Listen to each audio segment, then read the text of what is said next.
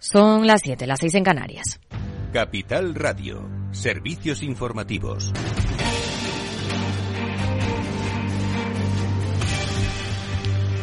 Buenas tardes, ¿qué tal? El presidente de Estados Unidos, Joe Biden, recibirá en la Casa Blanca a Pedro Sánchez el 12 de mayo. Lo han anunciado hace unos minutos. Y los contratos públicos podrán revisarse si las materias primas y energía que se empleen en su ejecución supera el 20% del presupuesto base de licitación, una posibilidad hasta ahora limitada a grandes contratos de obras o de suministro de energía, según recoge una enmienda incluida en una ley que ha cerrado su trámite en el Senado. Puerta abierta también en el Senado a una iniciativa que permite a asociaciones y otras entidades como clubes deportivos o comunidades de vecinos con ingresos inferiores a 100.000 euros que queden exentas del pago de cualquier comisión bancaria. En un día en el que se ha reunido la Mesa Nacional de la Sequía para tratar de solucionar el problema, los sectores reclaman medidas urgentes que no ha habido por parte del Gobierno. Gabriel Trenzado, director general de Cooperativas Agroalimentarias reunión que ha sido más de diagnóstico, le hemos pedido a la Administración que haya medidas urgentes porque la situación eh, empieza, bueno, ya es alarmante y no estamos preocupados solo de lo que vaya a pasar en esta campaña, sino de lo que va a pasar la campaña que viene.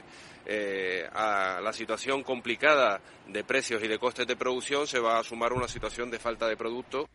El Ministerio de Agricultura ha anunciado que va a pedir a la Comisión Europea flexibilizar las normas de la política agraria común de las que dependen de las ayudas europeas que cobran agricultores y ganaderos. Una de las reclamaciones que hacían precisamente los afectados por la sequía. Agricultores y ganaderos piden también rebajar las exigencias ambientales en temas como rotación de cultivos o el abandono de superficies. Y desde el departamento de Luis Planas preparan un nuevo paquete de medidas de apoyo al sector. El sector agrario ha pedido de forma urgente un decreto ley de sequía para abordar este problema y reclama un pacto de Estado para no politizar la crisis. Andrés Góngora, miembro de la ejecutiva de COAG.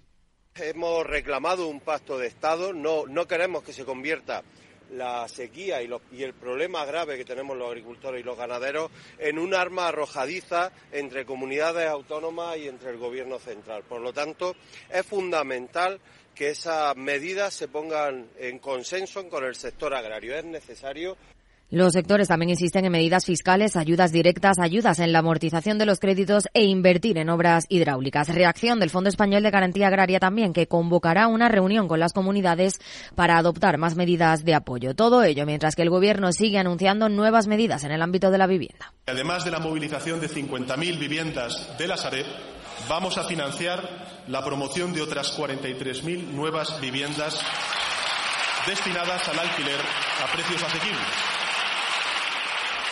Serán viviendas serán viviendas tanto de nueva construcción como de rehabilitación.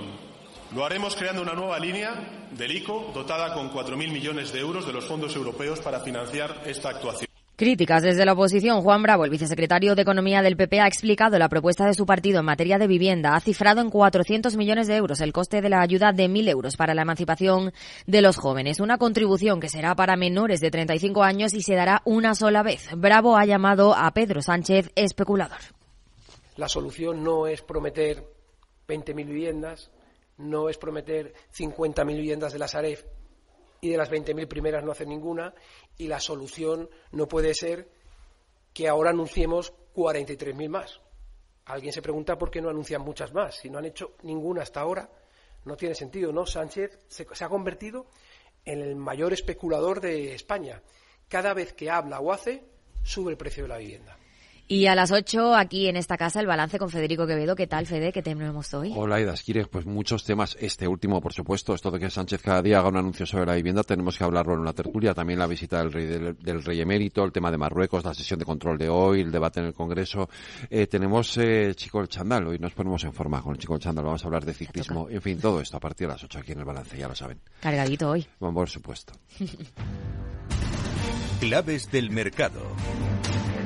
El IBEX 35 sube el 0,77% y encadena seis sesiones al alza, acercándose a los máximos alcanzados antes de la crisis bancaria, mientras que al otro lado del Atlántico, en Wall Street, tono mixto, con un Nasdaq que camina plano, también lo hace el S&P 500, mientras que el promedio de industriales cae un 0,22%. En el mercado de divisas, según las pantallas de XTB, un euro se cambia por un dólar 0,964 centavos. Más información aquí en Capital Radio y capitalradio.es. Buenas tardes.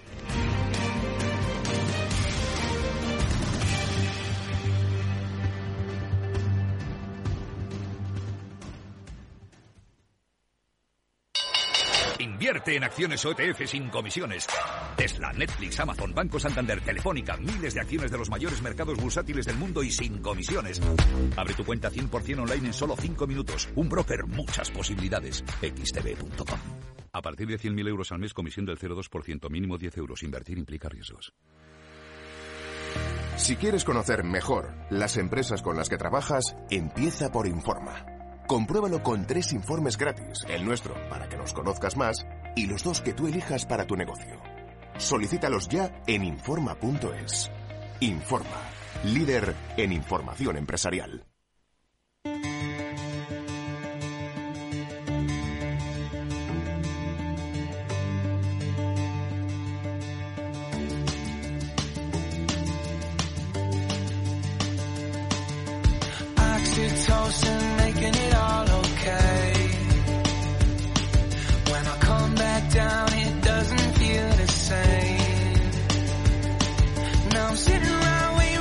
Después del trabajo, After Work, con Eduardo Castillo, Capital Radio.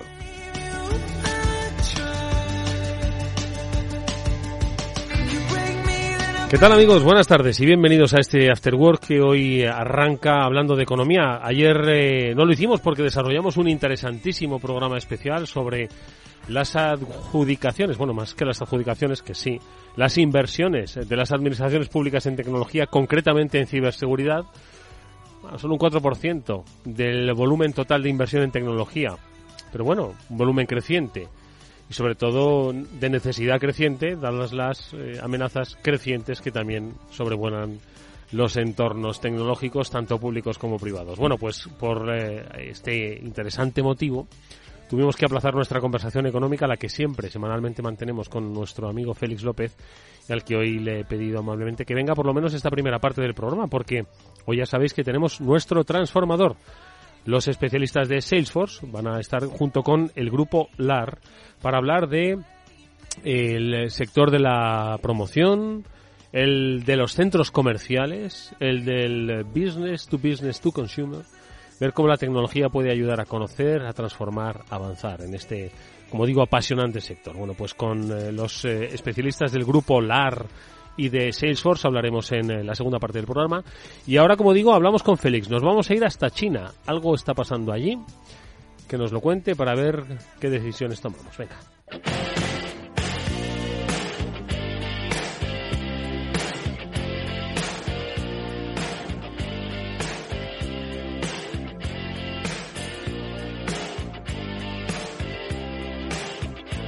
After Work, con Eduardo Castillo. ¿Qué tal, Félix López? Buenas tardes, ¿cómo estás? Aquí estamos, muy bien. ¿Qué tal la semana económica? La semana económica, pues ya lleva, es mi semana, porque no va ocurriendo mucho a nivel mundial, No.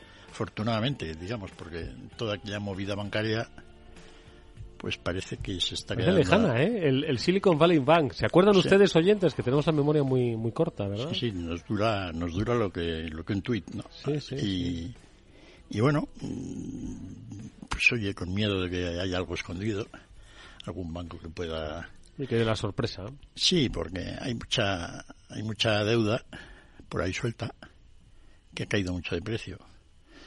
Y entonces eso lo debe soportar alguien, ¿no?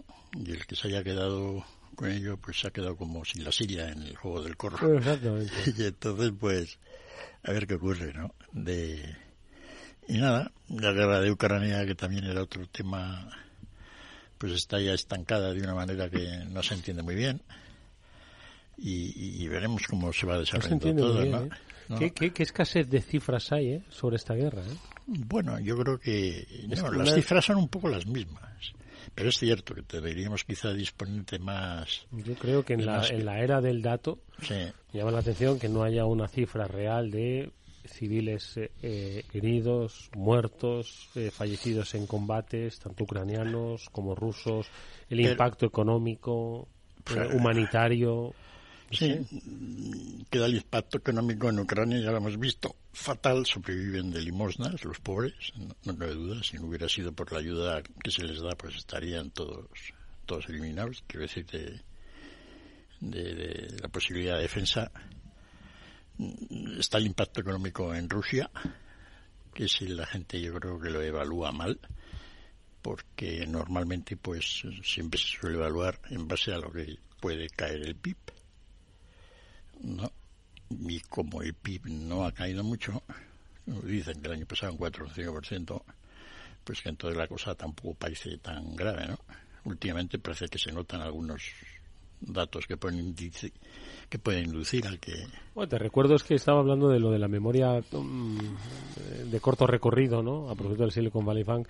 ¿Tú te acuerdas cuando las sanciones eh, sobre Rusia lo que perseguían era que a los oligarcas que rodeaban a Putin presionarles para que su vez presionase? Aquello, de aquello ya no se ha vuelto a saber nada. ¿eh? Sí, no se sabe muy bien en qué quedó. ¿no? Es de esas cosas que sí es cierto que los oligarcas, pues la preocupación tiene que tener la misma o más, porque esto se les va alargando y esta gente tiene gastos y ahora menos ingresos.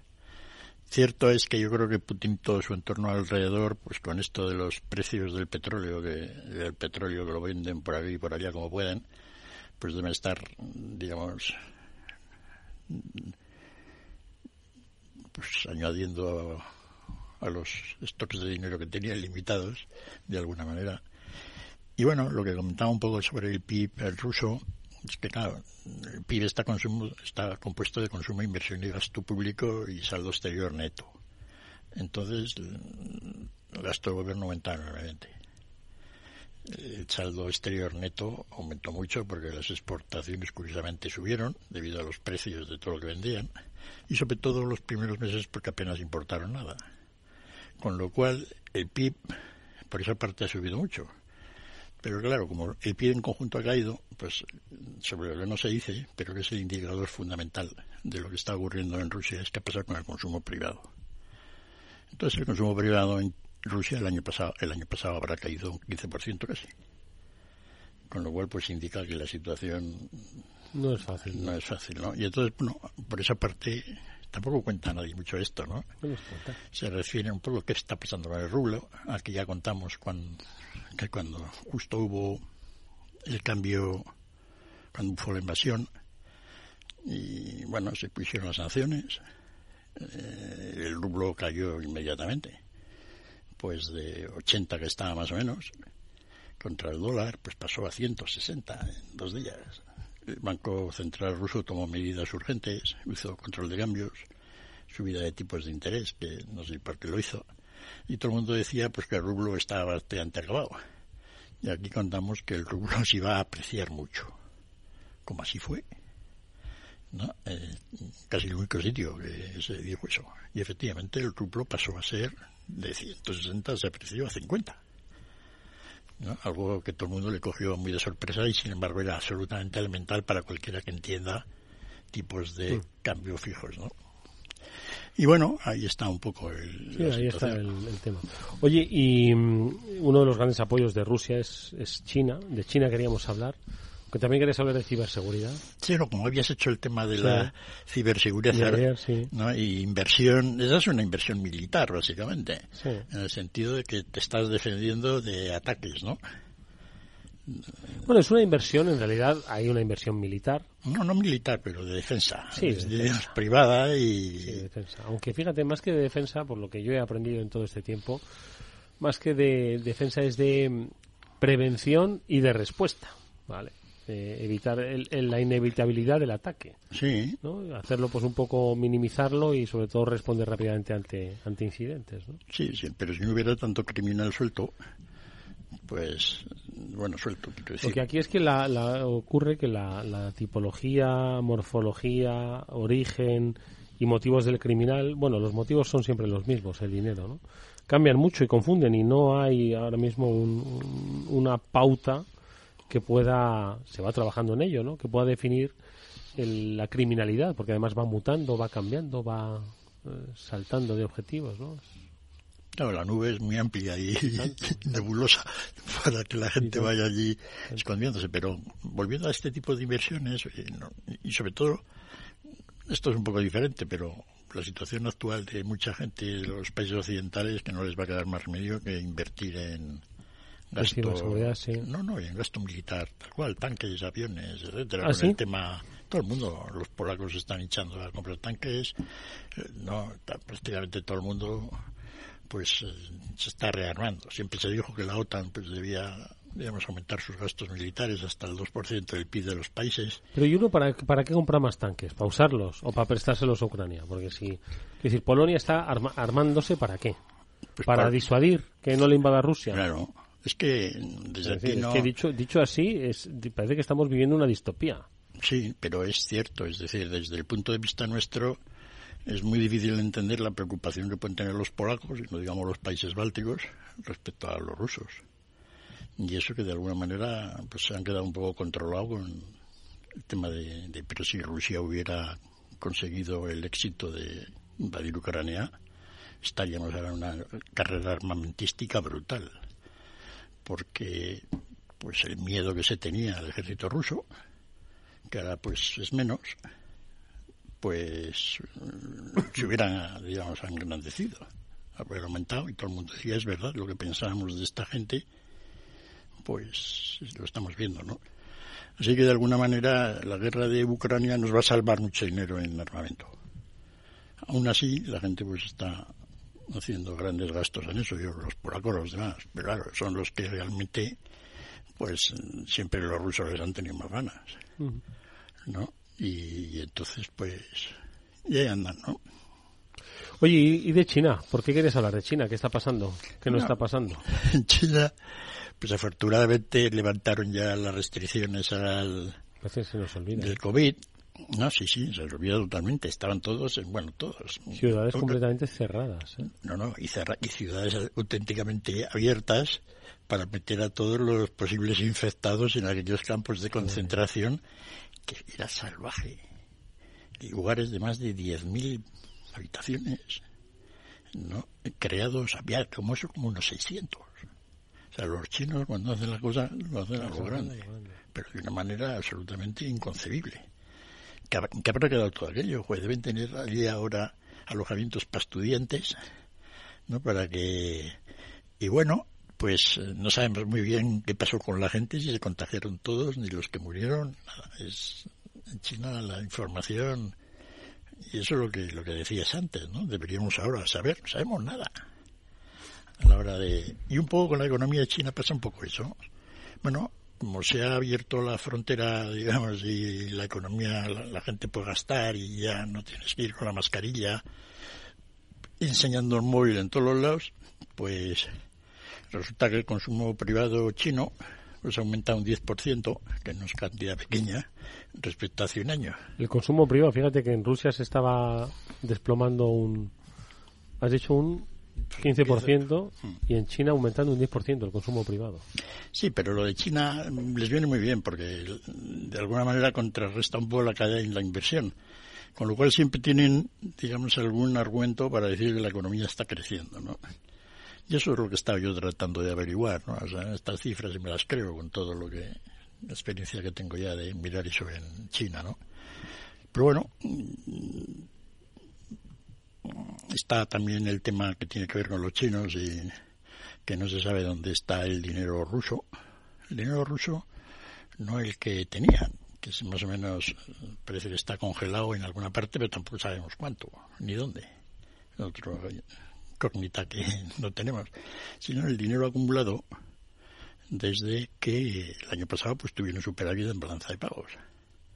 Y como ese dinero en principio no lo puede tener el Banco Central ruso porque es el, en divisas europeas occidentales, porque puede ser objeto de confiscación otra vez, pero lo tienen que tener los rusos, que no, sea el Banco Central por ahí.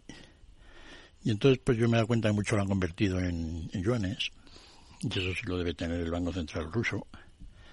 ¿no? O sea que el Banco Central ruso tiene que ser ahora directa o en, o directamente en China o subsidiaria y luego pues el resto de inversores rusos que, que bueno pues estén de alguna manera invirtiendo en divisa europea en Europa yo creo que en Europa en Alemania hay muchísimo depósito eh, en ruso de alguna manera en dólares poco porque claro, tienen miedo de Y luego, pues, en bancos de, yo diría, en Medio Oriente, ¿no? Algo en Turquía, la India. Pero sobre todo yo creo que alrededor de Dubái se ha generado allí un tingladillo curioso. Y todos los vecinos, en realidad, Armenia, ¿no? Kazajistán, Tayikistán, es decir, pues claro, es...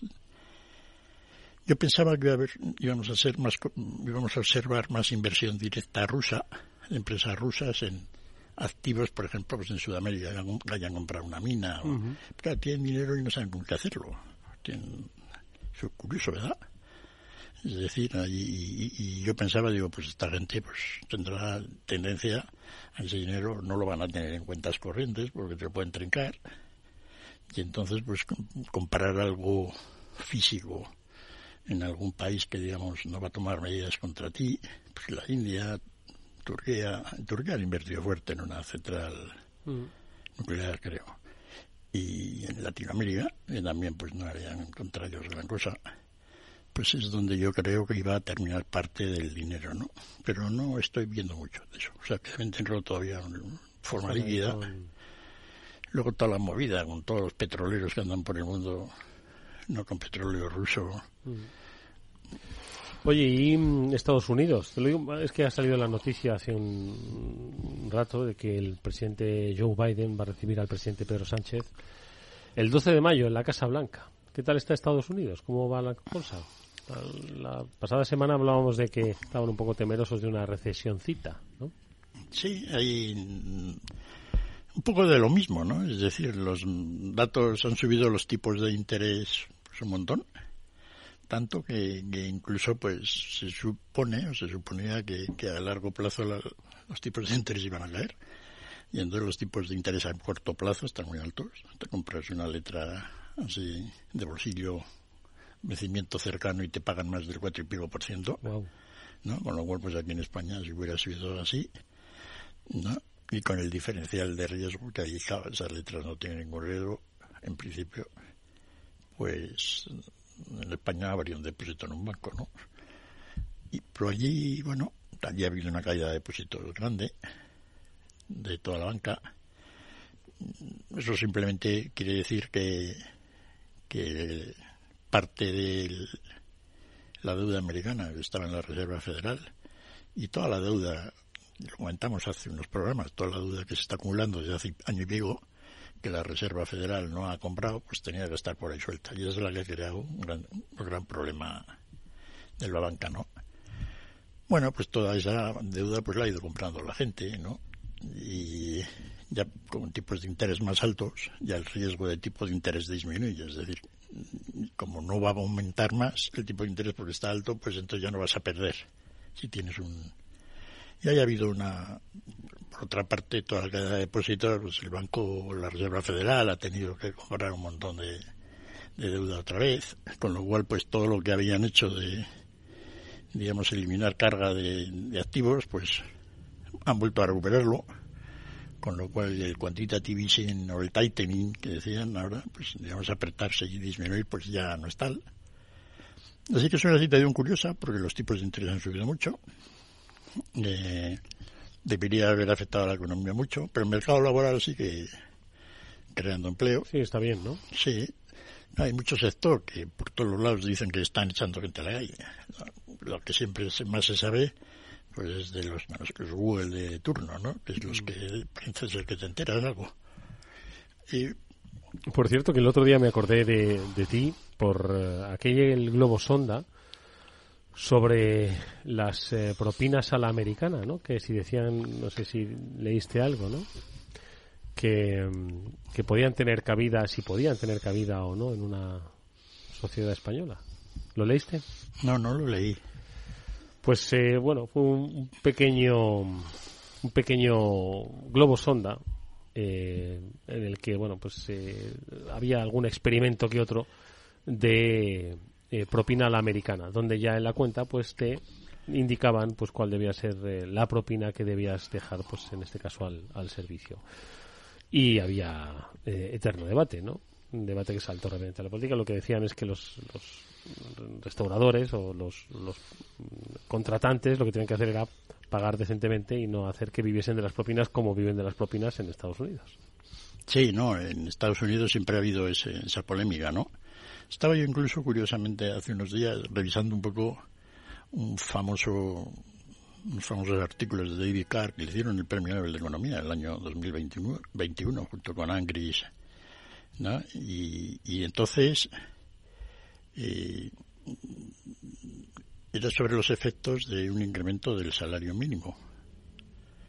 Y entonces, por un experimento natural que se había hecho ahí en la frontera entre New Jersey Pensilvania, pues pudo demostrar que no eran muchos. Es decir, subes el salario mínimo y pues el empleo no se resiente. Que se ha utilizado un poco, un poco en España y en muchos sitios, pues con la idea de que, oye, que no pasa nada. Subimos el salario mínimo y, y aquí hemos comentado varias veces que en principio mm, una subida del salario mínimo en España no iba a afectar grandemente el empleo pero estaba viendo efectivamente el análisis de CAR como tenían contemplado el tema de el tema de las propinas ¿no?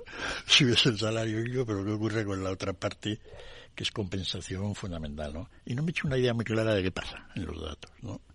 voy a ver si algún día lo miro un poco como pero sí yo me acuerdo un día que unos alumnos me hicieron un proyecto de montar una churrería en ¿En dónde? Miami Una churrería en, Ma- en Miami. Sí, ¿no? una idea de estas que, ¿no? pues con maquinaria española, somos líderes mundiales en maquinaria de churros Sí. avanzada, ¿no? De la no avanzada, pues los chinos siempre, fíjate que lo iba a decir Está la máquina chinos- que hace churros. Ah, ¿no? Me hizo gracia el otro día en un sitio que mm, decía, ¿qué, qué churros quieres? Dice, madrileños. Y digo, ¿cómo que madrileños? Y dice, claro, los churros que tenemos aquí en Madrid, aquí en Madrid tenemos churros y porras, ¿no? Mm. Y cuando sales de Madrid y, y te, y te intentas hacer el churro madrileño, que no le sale bien, ¿eh? No le sale bien, no, le No, sale hay igual. su ciencia, ¿no? Tiene su ciencia el churro, ¿eh? Y, gracia. y- y- y hay más churros por el mundo que los que ¿Y los- qué pasó con la idea de la churrería en Miami? Pues bueno, ¿Era me- rentable o no? eh, sobre el papel todo siempre, ¿no? No falla ni un negocio. Claro. No, está bien, oye, que no, y pero vamos, que lo hacen bien, no es como lo hacen bien que cual- como cualquier otra empresa cuando hace un el papel lo aguanta todo, ¿no? Total que digo, oye, que poco coste laboral tenéis aquí. No, me parece esto un poco, eh, muy, muy poco, muy poco. Dice, no, hombre, si es que allí mm, sueldos son solo el 2%, el 3%, no, 20% de lo que cobra un... Fíjate, ¿eh? El todo, el resto, toda la propina. Lo contemplaba ya en el plan de negocio, ¿eh? Ajá, pues oye, no. Y entonces los, los ingresos, pues probablemente eran un poco más bajos, debido a que el churro tenía que venderse más barato en teoría, porque luego había que ponerle encima la propina. O sea que el efecto económico de todo calcular todo ello tiene su... Y en América hay un mundo así, lo contamos aquí con detenimiento, qué países, qué estados, etcétera, no tenían propinas, cuáles no, había gran diferencia. Donde más propinas había era allí alrededor de los grandes lagos, ¿no? Y, y eran el 50% de los ingresos de un trabajador. Entonces, bueno, ¿cómo debería ser eso en España? En España tenemos fama de, al menos del español, ¿no? Y ganamos algo con todos los emigrantes que vinieron a España a ocupar esos puestos desde, la- desde Mm. De que el servicio es malo. Fíjate que tenemos un país turístico, ¿verdad? Sí. Y uno debería pensar que deberíamos... Sí. Pues no.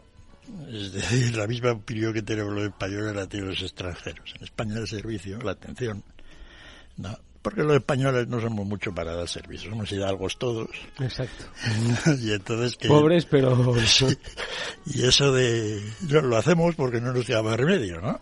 Pero en general no. No nos ¿no? Y entonces, claro, ¿no? Si tuviéramos, si tuvieran que sobrevivir a base de la propina, pues pasarían dos cosas, mueren de hambre o ponen mejor cara.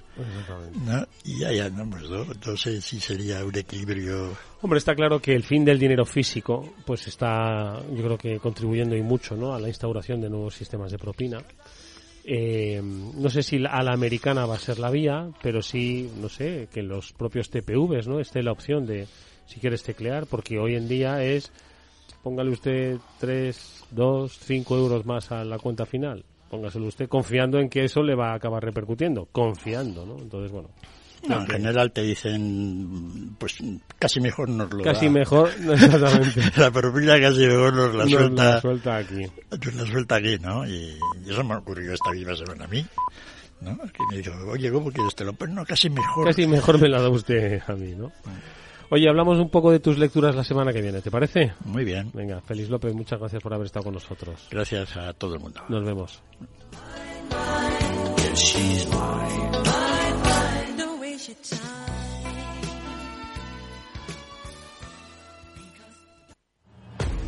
Si inviertes en bolsa, esto te interesa. XTB tiene la mejor tarifa del mercado para comprar y vender acciones y ETFs. No pagues comisiones hasta 100.000 euros al mes. Si inviertes en bolsa o quieres empezar, más sencillo imposible. Entras en xtb.com, abres una cuenta online y en menos de 5 minutos compras y vendes acciones sin comisiones con atención al cliente las 24 horas del día.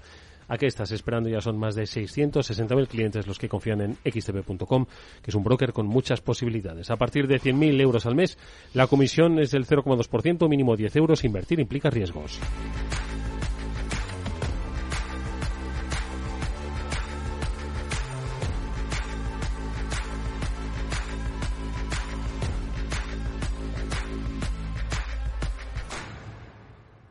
¿Sabes cuál es el mejor dial para escuchar Capital Radio? Tu móvil. Ya tienes disponibles las versiones de iOS y Android de Capital Radio. Y si quieres escucharlas en tu coche, lo tienes muy fácil. Empareja el Bluetooth de tu coche con tu móvil o tableta, entra en la app de Capital Radio y ya lo tienes. Escucha Capital Radio en digital.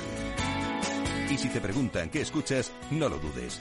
Capital Radio.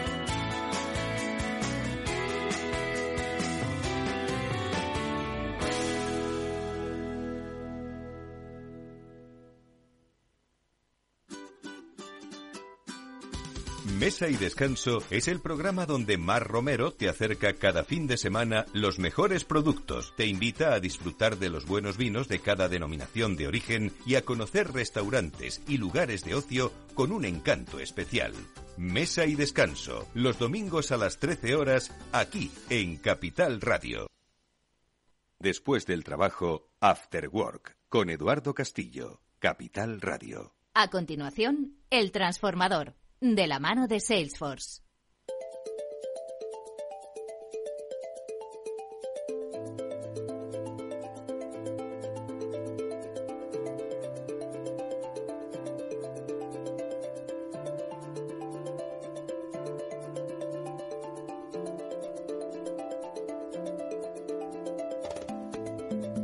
Bueno, pues comenzamos ya nuestro transformador, el espacio en el que hablamos de cambio, de evolución. Lo hacemos con los especialistas de Salesforce cada semana y acompañados de las empresas de primer nivel de todos los sectores que nos, nos transmiten sus experiencias, sus procesos, sus eh, desafíos. Y hoy nos acercamos a un sector igualmente apasionante, que es el de la promoción inmobiliaria, y lo hacemos con un grupo de referencia español, que es el Grupo LAR. 50 años de experiencia y múltiples sectores. Hoy nos vamos a focalizar en uno de ellos, en el sector del inmobiliario comercial, concretamente el de los centros comerciales. Y lo vamos a hacer con la ayuda de Sergio García, que es director del área de retail de Iberia del Grupo LAR Asset Management. Sergio, buenas tardes, bienvenido. Hola, buenas tardes, ¿qué tal? Nos van a acompañar en esta conversación, repiten ya en este transformador, eh, los especialistas de Salesforce, que son Javier Olea, que es director comercial. Javier, buenas tardes. Buenas tardes. Y Lucía Paradinas, que es ejecutiva de cuentas de Salesforce. Lucía, buenas tardes igualmente. Buenas tardes. Repitiendo programa. Oye, ¿qué me decís antes de que le preguntemos ya en detalle a Sergio sobre este sector, el, eh, posibilidades de transformación, justo además el área de centros comerciales? Mm, Yo creo que vamos a conocer hoy muchas cosas que nos van a descubrir una nueva forma, yo lo decía al principio, de entender el concepto de business to business to consumer, ¿verdad? Exacto. Bueno, pues yo por hacer una pequeña introducción, eh, sí que en un sector tradicional como, como es el del real estate en este sentido, ¿no? De la gestión de activos, eh, que, que ha llegado un poquito tarde a la digitalización es donde precisamente vemos unas oportunidades de, de transformar la relación del cliente pues con, con- en mucha en gran medida, ¿no?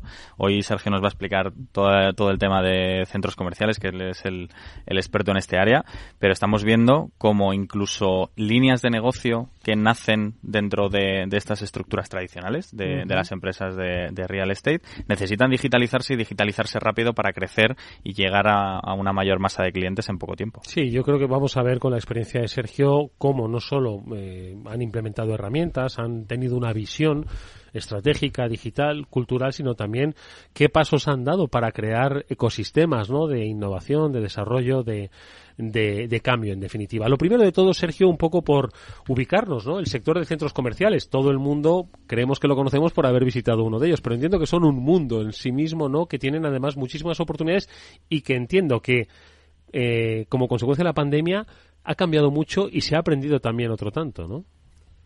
Eh, yo creo que, bueno, lo primero, muchísimas gracias por, por invitarnos a, participar hoy aquí en, el programa con vosotros, un placer. Eh, y yo te voy a hablar desde el punto de vista de un enamorado de mi sector y, y del mundo de los centros comerciales, que efectivamente es, es muy complejo, ¿no? Para que te hagas una idea, hay 500 centros comerciales en España aproximadamente, 503. Eh, lo que pasa que lo que de verdad es un centro comercial, es decir, con un buen mix, con los principales operadores del sector eh, integrados en él, con una buena oferta de alimentación, una buena oferta de ocio, restauración eh, y de moda, etcétera, y sobre todo que puedan crear lo que siempre hablamos de las famosas experiencias eh, al cliente para diferenciarnos de, de la compra online. eh, hay catalogados en España aproximadamente 70. ¿vale? Para que te hagas una idea, nosotros eh, en España ahora mismo somos el, operador número uno en centros comerciales. Eh, LAR España es un vehículo cotizado eh, en bolsa. Tenemos Grupo LAR, somos el, gestor en exclusiva, el asset manager, el investment manager y, la empresa que tiene un porcentaje importante de, de LAR España y a la vez somos los que los que gestionamos los 14 centros comerciales que tenemos ahora en España. Como te decía, somos los número uno en, en en, en GLA, lo que llamamos eh, superficie bruta alquilable. Tenemos más de 550.000 metros cuadrados y un valor aproximado de 1.500 millones. Y efectivamente, después de esta introducción, hay un antes y un después en el mundo de los centros comerciales con el COVID. Ya se venía viendo un cambio muy importante, pero eh, desde que es el COVID, con toda la operativa cerrada, con todos los, eh, todas las tiendas, todos los retailers cerrados en España, eh, yo creo que se ha acelerado, sobre todo en, determinados, eh, en determinadas actividades, 10 años prácticamente a futuro lo que, lo que había que, que- o lo que se pensaba que íbamos a hacer, ¿no? Eh, está claro que el- la palabra de moda, y ya lleva muchísimos años en, encima de la mesa, es la famosa omnicanalidad. O sea, al final tú ahora compras, te da igual cómo, pero compras. Puedes comprar en un atasco, puedes comprar sentado en tu sofá, puedes comprar en un centro comercial, puedes comprar tal. Y nosotros a lo que tenemos que aspirar como empresa de centros comerciales, como empresa que ofrecemos experiencia no solo al cliente final, que es el que visita nuestros centros, sino a los retailers, que son nuestro principal cliente, que son los que nos pagan la renta y están ahí, es a que tanto uno pueda comprar como quiera y el otro pueda vender como quiera. ¿vale? Eso es un poco a lo que tenemos que llegar. Eh, y a partir del COVID, yo creo que hay em, dos cosas muy relevantes. Primero, que esa omnicanalidad y ese test de nuevas opciones de compra y de venta eh, ha acelerado muchísimo y, hemos, y hemos probado muchas cosas, que algunas funcionan eh, y otras no. Y para mí la más importante que es la parte colaborativa con el retailer de la empresa propietaria como nosotros de centros comerciales a un Inditex, un H&M, un Mango, un Carrefour, un Leroy Merlin, ta, que antes simplemente firmamos el contrato y luego, déjame decirlo claramente, nos peleábamos por cosas que pasaban y sobre todo, pues, oye, que no voy bien, oye, dame una bonificación, oye, dame tal, a oye, tenemos un camino claro, eh, nos hemos ayudado por- para que saliéramos adelante después de este cataclismo que hemos pasado todos con tres meses cerrados, hemos salido hacia- adelante, porque te- sí te puedo decir que tanto nosotros como las principales empresas de- de- del sector estamos ya en números del 2019, incluso en ventas estamos superando a doble dígito las ventas del 2019, en afluencias más o menos te diría que estamos empatando, pero estamos ya vendiendo lo mismo que vendíamos antes, incluso algunos sectores eh, bastante más, pero tenemos que sentarnos y hablar de cómo vamos a desarrollar nuestro modelo de negocio a futuro. Y eso ahora está pasando. Eh, Lucía, eh, ¿alguna reflexión sobre estas eh, palabras de, de Sergio? Bueno, me parece a mí como, bueno, yo he visto varios centros comerciales y quería simplemente añadir. Fijaos, perdonadme, que de 500 los ha dejado en 70, ojo, ¿eh? Sí, sí, sí, 70 me parece que un- son los players de primer nivel. ¿no? Me parece un dato, dato muy curioso y simplemente por añadir eh, que al final uno de los ejercicios también que eh, que hacemos a Salesforce con también Grupo LAR es ponernos también eh, la piel del cliente, ¿no? Y hacer también un ejercicio de, oye, yo como, como usuario del centro comercial voy a visitar un centro, nosotros, tanto Javier como yo, no somos de Salesforce, no somos los expertos en centros comerciales y, y bueno, y hemos hecho también un ejercicio co- junto con el Grupo LAR en ver qué es lo que siente un poco el, el- la persona que va a visitar el centro antes de ir, durante y, después, ¿no? Y también cómo la tecnología puede acompañar al, al Grupo LAR durante, durante todo ese camino, ¿no? Entonces, bueno, este ejercicio fue muy interesante, lo hicimos el año pasado y quería, me parecía interesante comentarlo. Oye, ¿qué es eh, lo que estáis haciendo, Sergio? Claro, eh, llegáis a, una conclusión y es, oye, tenemos que caminar de una manera diferente con nuestro principal cliente, que es el, la tienda o la, o la firma que se instala físicamente dentro del centro comercial, y luego con el cliente a su vez, ¿no? Que es el que va a darle satisfacción y al final se triangula un poco ese business to business to consumer, ¿no? Entonces, eh, ¿qué habéis hecho a partir de esta reflexión, de este nuevo camino? ¿Cómo desde Grupo LAR estáis implementando cambios? A ver, nosotros tenemos claro que hay cuatro pilares en esto, ¿no? Nosotros nos hemos gastado muchísimo dinero. Eh, Ana Redondo, que la tengo aquí a mi izquierda, la directora de marketing, eh, estudios de mercado de cliente, sabemos perfectamente cómo se comportan los clientes que van a los centros, sabemos lo que quieren, eh, pero nunca habíamos hecho la parte de estudiar verdaderamente qué quieren, lo que te decía antes, qué quieren nuestros operadores a partir de que firmamos el contrato y están en el centro. Y ahora nos empezamos a gastar bastante dinero en eso, ¿no? Entonces, nosotros sabemos que nuestra estrategia de omnicanalidad y de innovación tiene que estar centrada en lo que quiera nuestro cliente, pero nuestro cliente final, que es el, el que visita el centro y compra, como nuestro cliente eh, que te decía que nos paga la renta y que, y que vende ahí, que tiene que ser colaborativa, como te decía antes, con nuestro retailer, porque si nosotros estamos haciendo una cosa y ellos van en otro, en otro sentido, nos estamos gastando el dinero a lo tonto porque no vale, que tiene que ser basada en la tecnología, como decía Lucía, porque es lo que está en el mercado, es accesible, es cara, porque es cara, pero puedes acceder a ella y te va a dar un grado de información que antes no podíamos acceder a él y que tiene que estar dirigida por el dato. ¿Vale? Entonces esos son los cuatro pilares en los que nos estamos basando. ¿Qué pasa? Que para eso, pues nosotros, oye, está aquí Salesforce y a mí no me caen los anillos en decirlo, sabíamos que teníamos que tener una herramienta muy potente que nos permitiera todo lo que vamos a generar y todas las herramientas que vamos a poner a disposición de nuestros clientes, que ahora te cuento, para comprar y vender, tiene que estar integrada y tiene que permitir que tire de un sistema tecnológico potente, ¿no? Y de ahí, por eso hemos, estamos, hemos y estamos implementado Salesforce. ¿Por qué?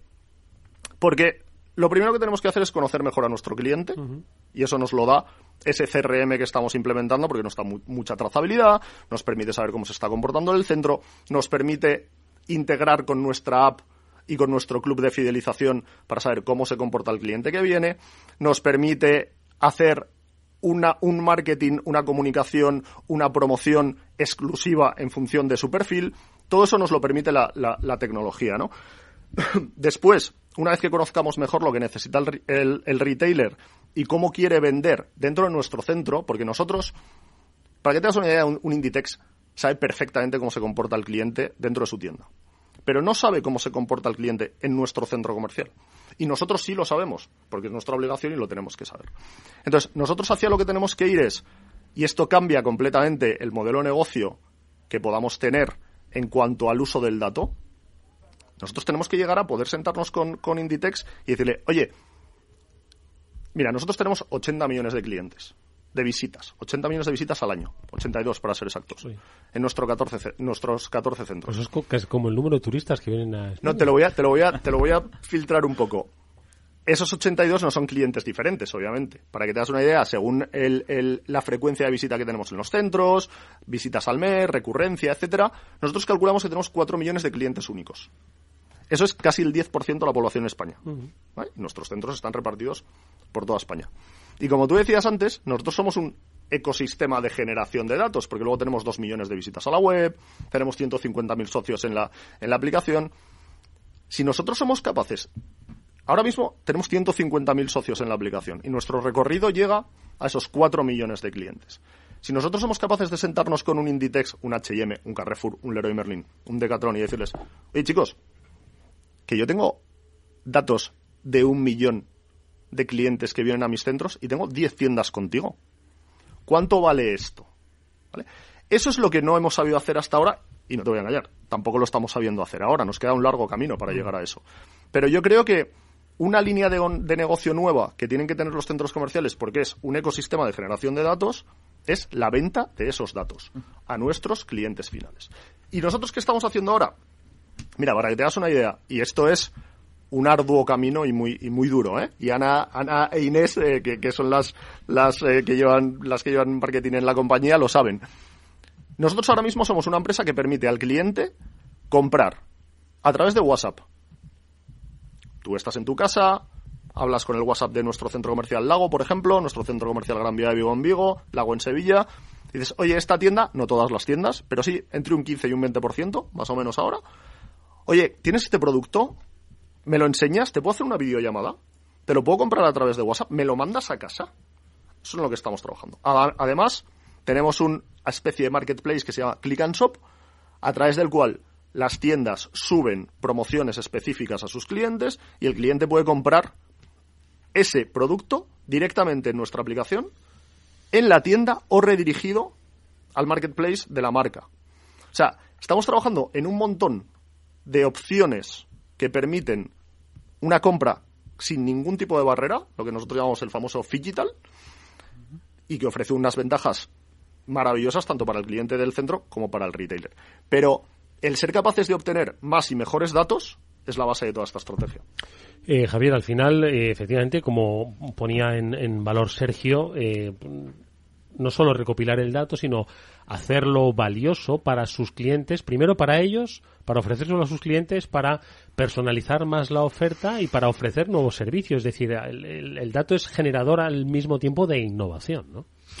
100%. Eh, de hecho, a la línea en la que Salesforce está ahora mismo eh, desarrollando, desarrollando la innovación es en, en cómo aportamos inteligencia de todos los datos que, que- nos vienen de diferentes fuentes. Pero claro, nuestro ecosistema de soluciones ya en sí mismo genera una cantidad de datos que permite eh, tomar decisiones de negocio diferentes, permite eh, aportar inteligencia de negocio. Entonces, eh, ahora mismo lo que estamos intentando desde Salesforce, lo que, lo que se está lanzando al mercado es cómo proveemos a los clientes esa ingesta de datos en tiempo real de diferentes fuentes de información para que para que para evitar ese- esos trabajos en silos de, de diferentes aplicativos. Y clarísimamente lo que lo que está diciendo Sergio yo creo que es vamos estaba escuchando atentísimo porque me parecía que estáis eh, profundizando muchísimo en esa estrategia de cómo de, de cómo eh, optimizar toda la gestión del dato que tenéis para hacer un paquete de, de- un paquete de negocio no es muy muy buena la explicación y en, y en eso estamos tratando de innovar también nosotros hacia ese camino. Sí, sí. Eh, Sergio, y en, y en este en este camino, eh, la implementación de esta tecnología, ¿cómo la habéis acompañado culturalmente dentro de la compañía? Es decir, de alguna forma, pues eh, es un cambio de, mentalidad, de aproximación al cliente basado ¿no? en esas eh, habilidades digitales y aprovechamiento y oportunidades digitales que entiendo que también habéis tenido que poner sobre la mesa y habéis dicho, oye, ¿cómo vamos a implementar culturalmente esta transformación? A ver, nosotros tenemos la suerte de que nuestra empresa, primero, es pequeña, relativamente pequeña, aunque tenemos negocio multinacional de residencial, en, sobre todo en América Latina, en Europa del Este y tal, pero en lo que es retail, nosotros somos, contando los centros comerciales, nuestra empresa de Property Management, pues a lo mejor somos 150, ¿vale? trabajando sobre esos, sobre esos centros. Pero desde el, la persona que está al pie del cañón en el centro comercial, la gestión pura en el centro comercial, hasta nuestro CEO, que es Miguel Pérez, eh, hasta nuestro presidente, que es Miguel Pereda, o, nuestro CEO, que es José Manuel Llobet, la tecnología se respira, porque les gusta, porque quieren estar, quieren saber qué pasa, quieren saber cómo podemos estar ahí, quieren probar. Entonces, para que te hagas una idea, Grupo Lara forma, ha, ha creado un fondo de inversión que se llama LARTEC en empresas em, que tangencialmente, más lejos o más cerca, se puedan dedicar al retail o puedan trabajar con nosotros en algún momento de la vida de esa compañía. Invertimos tickets pequeños, no muy, no muy grandes, pero trabajamos con desde dark kitchens hasta espacios flexibles en centros comerciales, pasando por herramientas de pago. Mm. Y me paro en herramientas de pago. Eh, ¿Qué pasa cuando tú haces una transacción con una tarjeta? Pues que los datos de esa transacción van al banco. ¿Qué pasa cuando haces una transacción a través de nuestra aplicación o de nuestro club de fidelización? Que los datos van al banco. Nosotros el, el año pasado, en el 2022, tuvimos más de mil millones de ventas en nuestros centros, en los 14. Mil cien millones. Si todas esas transacciones de venta somos capaces de obtener los datos, obviamente se enriquece muchísimo nuestro, nuestro patrimonio, por así decirlo, ¿no? Entonces, eh, estamos invirtiendo en empresas que en algún momento podamos beneficiarnos de su trabajo o podamos colaborar o podamos tal. Eh, en cuanto a la cultura empresarial, primero trabaja gente muy joven en la compañía que ya es muy nativa de esto. Los que ya no somos tan jóvenes, pues obviamente hemos tenido que aprender. Pero al final tenemos socios muy potentes en innovación, tenemos socios muy potentes en consultoría. O sea, aunque no tengamos in-house gente muy experta en determinados temas, y ya no solo hablo de innovación, sí que estamos rodeados de los principales operadores del sector en España. O sea que no, no nos ha costado. Bueno, yo creo que, que la creación de un, de un fondo, ¿no? LARTEC, eh, que es eh, una mezcla entre Open Innovation e intraemprendimiento para encontrar todas las opciones, mm, dice mucho, ¿no? Determina mucho el espíritu con el que queréis eh, afrontar el futuro. Y le pregunto un poco a Lucía, ¿no? Porque esto yo creo que es el, el comienzo de un camino, decía, decía de Sergio, que oye, que hay muchas cosas que están por desarrollar, pero bueno, la base de la calidad del dato que se puede encontrar en las cifras que nos estabas comentando, 4 millones de visitantes únicos, 1.100 millones de ventas, eh, 82 millones de visitantes de recurrencia, o sea, me parece una pasada. Eh, pero claro, hay un camino que hay que ir trazando e ir descubriendo las eh, infinitas oportunidades que surgen, Lucía. Sí, como bien definía Ana la semana pasada, que sois un banco de datos, ¿no?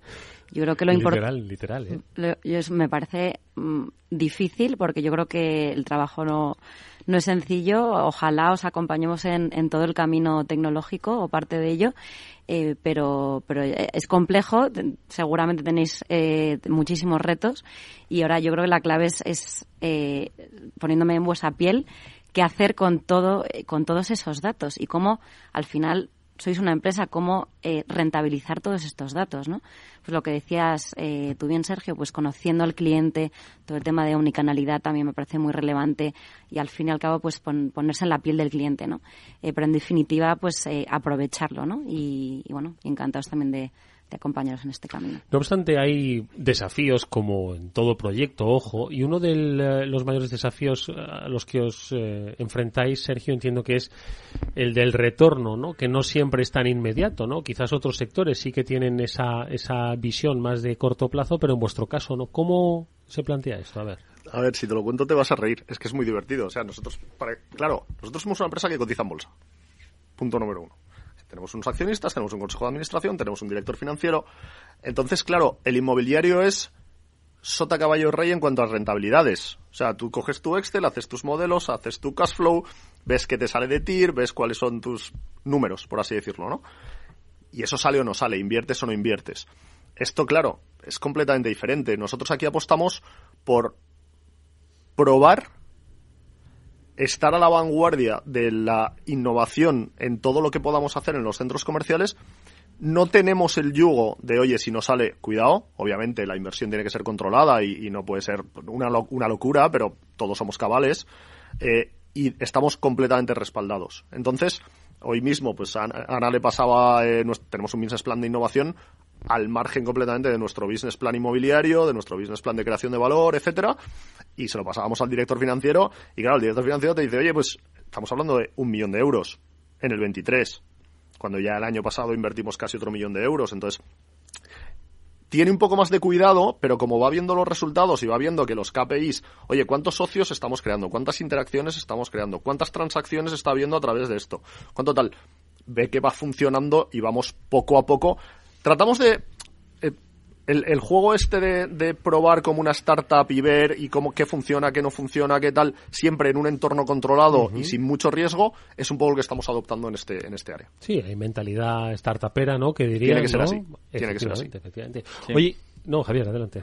No, no, eh, fíjate, nosotros en, en tecnología, eh, claro, a veces nos cuesta, nos cuesta eh, convencer de los retornos a los clientes, porque nosotros cuando le explicamos a un cliente lo que hacemos sobre un PowerPoint, a veces puede parecer ciencia ficción, ¿no? Entonces, eh, es curioso porque nosotros estamos incorporando ese Excel ¿no? que comentaba Sergio de, de los retornos en cada uno de los proyectos que hacemos por varios motivos. Primero, porque cada vez hay más fondos de inversión que están controlando eh, las las, tomas de decisión de tecnología de, diferentes empresas y luego que, bueno, pues que, son, inve- son inversiones importantes en determinados casos que, a determinados perfiles de la empresa cuesta entender. Si no son como vosotros, que, que ya tenéis un ADN digital, ¿no? En el que queréis transformaros y en el que queréis evolucionar, hay veces que, que nuestro, nuestros modelos cuesta entender. Entonces, la, la verdad que en- estaba, cuando estaba comentando Sergio ahora ese Excel, estaba yo pensando en nuestros Excels y cómo los montamos. Y, y sí que es verdad que es una, es una clara tendencia de los últimos cuatro o cinco años que prácticamente cada proyecto que, que, que tratamos de, de, de, proponer a- eh, en determinadas líneas de transformación es importantísimo que venga con un, con un análisis de retorno y nos basamos en diferentes KPIs, eh, principalmente en los datos históricos de clientes en, en proyectos parecidos y cómo, cómo han rendido ¿no? en, con determinados usos de tecnología. Pero nuestro activo no se ve, se ve en pantallas, pero no se ve como un centro comercial tan tan tan visual. ¿no? Entonces estaba intentando hacer la analogía. con Oye, esto, esta cantidad de datos os permite hacer cierta prospectiva, ojo, siempre controlada. Yo no sé si eh, podemos ir definiendo a ese consumidor, a ese cliente del centro comercial del futuro, cómo ha cambiado mucho, no ha cambiado mucho, quiere experiencias nuevas, ¿cómo lo veis? A ver, el... esto, esto podríamos necesitar otra media hora. Otro programa, ¿verdad? Eh, yo creo que el cliente es el, quiero decir, el cliente busca lo mismo. Cada vez busca más comodidad en la compra, más inmediatez. Obviamente no es lo mismo un perfil de 40 años que un perfil de 15, es así. Eh, pero sí que busca que en los centros comerciales estén las mejores tiendas, con los mejores conceptos y que pueda comprar lo, lo más rápido posible todos los productos que quiera. Y luego nosotros somos los que hacemos el envoltorio y somos los que creamos centros comerciales súper chulos y unas áreas de descanso maravillosas y una- un lago como tenemos en tal y una zona exterior fantástica y que haya zonas infantiles y to- Eso corre de nuestra cuenta. Pero para mí lo más importante es que para que ese cliente que sigue yendo a los centros comerciales y que cada vez es más tecnológico, pero que sigue buscando ese toque humano, porque todos queremos que nos siga Sí. atendiendo una persona, eh, que los operadores puedan desarrollar sus conceptos más novedosos, sus conceptos más espectaculares y tengan cabida en los centros comerciales que nosotros vamos a seguir construyendo, vamos a seguir reformando, vamos a seguir tal. Porque yo creo que si somos capaces de ofrecer el último Zara, el último Inditex, el último tal, que no haya que esperar colas, que se pueda pagar con el móvil, que puedas tener el, el que te has comprado ahí, te lo den en el momento, en un entorno maravilloso y disfrutando de experiencias, vas a seguir yendo al centro. Le tenéis convencido y repite. Sergio García es director del área de retail de Iberia del Grupo LAR Asset Management. Sergio, mil gracias por tu presencia. Gracias a vosotros, un placer. Enhorabuena por ese trabajo, que lo sigas disfrutando. Muchas gracias. Y a Javier Olea, director comercial, y Lucía Paradinas, ejecutiva de cuentas, ambos expertos de Salesforce. Gracias, Lucía. Gracias, Javier. Hasta un próximo programa. Nos vemos pronto. Y nosotros Muchas eh, gracias. nos vemos eh, mañana, que volverá el programa, como siempre, a las 19 horas aquí en la Sintonía de Capital Radio. Gracias.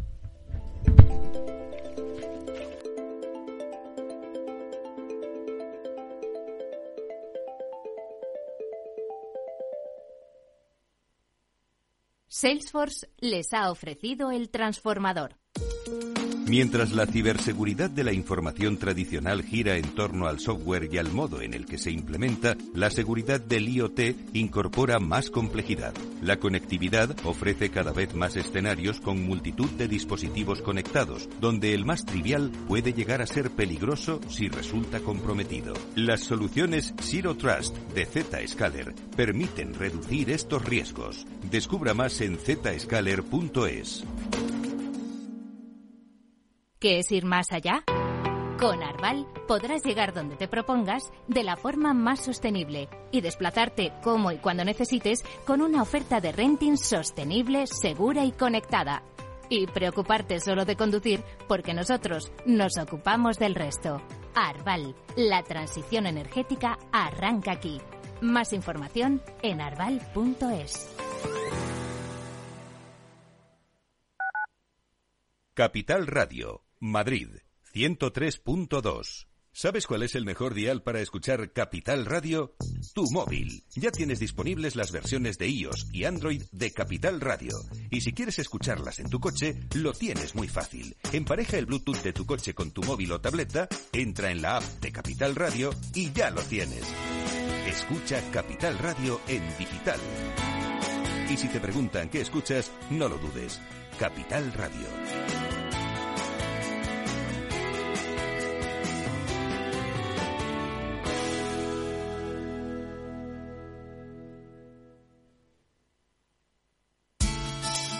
De la mano de Alejandro Mazón y el equipo de Cuídate Deluxe, llega el chico del chándal a El Balance para ayudarnos a estar en forma y mejorar nuestro bienestar general.